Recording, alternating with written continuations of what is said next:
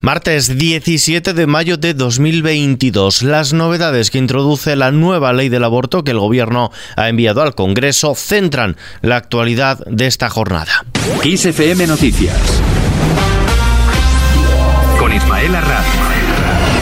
¿Qué tal? El Gobierno da salida a su ley del aborto. El Ejecutivo ha aprobado en primera lectura el proyecto de ley de salud sexual y reproductiva que busca reformar la ley de plazos aprobada por el Ejecutivo del Partido Popular en 2015. La portavoz del Gobierno, Isabel Rodríguez, ha celebrado que esta norma permitirá continuar ampliando derechos tras la aprobación hace 12 años de la ley del aborto socialista que ya incluía esta medida, un texto que incluye como novedad las bajas laborales por menstruaciones dolorosas. Lo ha explicado la ministra de Igualdad Irene Montero en la rueda de prensa posterior al Consejo de Ministros de hoy. Regulamos por primera vez y es, seremos, somos el primer país de Europa en regular por primera vez una incapacidad temporal pagada íntegramente por el Estado para reglas dolorosas e incapacitantes. Se acabó ir a trabajar con dolor, se acabó empastillarse antes de llegar al trabajo y tener que ocultar que esos días estamos con un dolor que nos incapacita para trabajar. Todas aquellas mujeres que lo necesiten podrán hacer uso de esta incapacidad temporal para reglas, eh, menstruaciones eh, con dolores incapacitantes.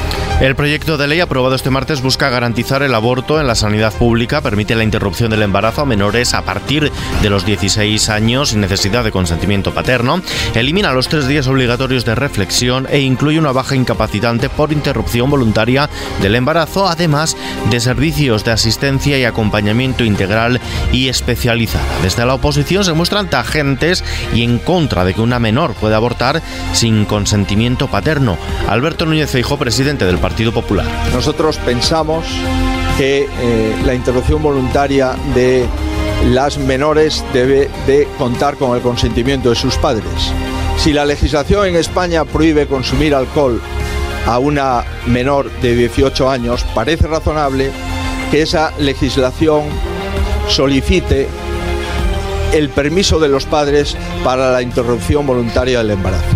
Por otro lado, Feijóo ha defendido la unidad de la nación española, asegurando que España no es un Estado plurinacional y que el Partido Popular, dice, ha nacido para redactar, cumplir y defender la Constitución. España no es un Estado plurinacional, es una obviedad y por tanto el debate, eh, en mi opinión, no existe.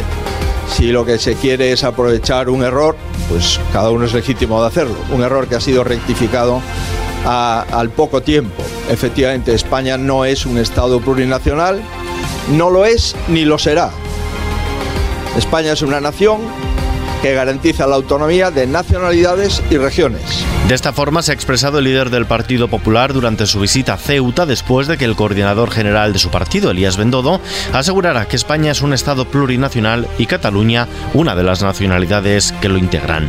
Fuera de nuestras fronteras, Finlandia ratifica la solicitud de entrada en la OTAN. El Parlamento finlandés ha ratificado con amplia mayoría la solicitud de ingreso en la Alianza Atlántica aprobada formalmente el domingo por el presidente y el gobierno de coalición que lidera la primera ministra Sanna Marin. Una histórica decisión con la que Finlandia pone fin a casi ocho décadas de no alineamiento. Por su lado, en su vecina Suecia, la ministra de Exteriores sueca ha firmado también la solicitud de Estocolmo para ingresar en la OTAN un día después de que la primera ministra, Magdalena Andersson, confirmara la voluntad del país de entrar a formar parte de la Alianza Atlántica y sin perder un solo minuto, ambos países nórdicos entregarán mañana mismo en Bruselas su solicitud de ingreso en la Alianza Atlántica y este jueves serán recibidos por el presidente estadounidense Joe Biden en la Casa Blanca.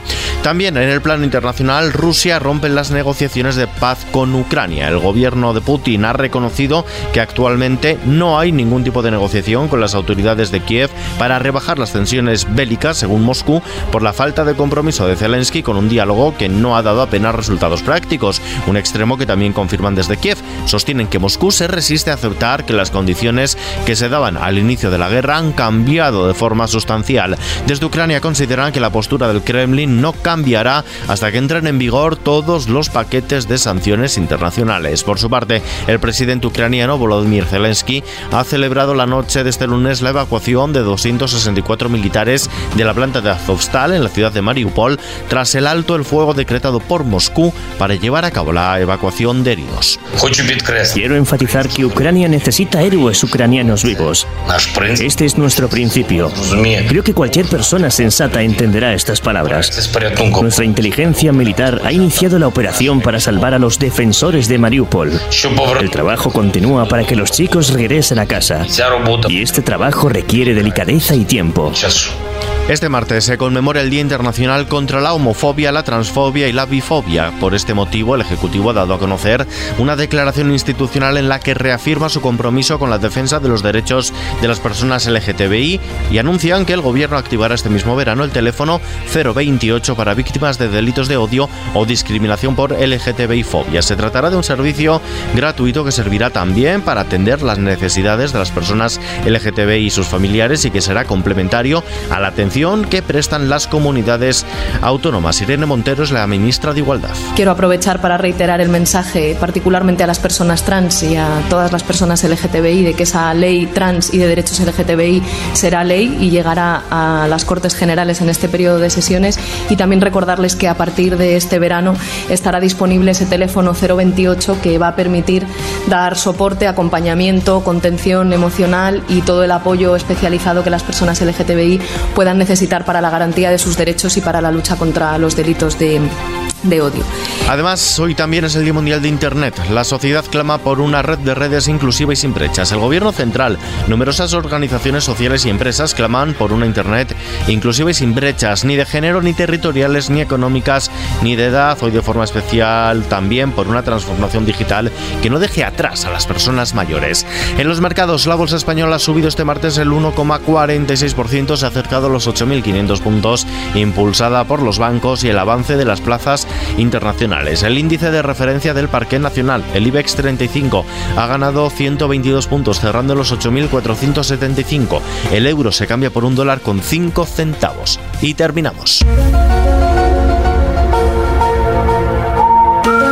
Estados Unidos dice que sus soldados se han encontrado con ovnis. El secretario de Defensa para Inteligencia y Seguridad de Estados Unidos afirma que los soldados de su país se han encontrado con fenómenos volantes no identificados y que su departamento está recopilando datos para analizarlos. Declaraciones ante un subcomité de inteligencia de la Cámara Baja de Estados Unidos en una audiencia sobre ovnis, la primera sesión sobre este asunto que acoge el Congreso estadounidense en más de 50 años.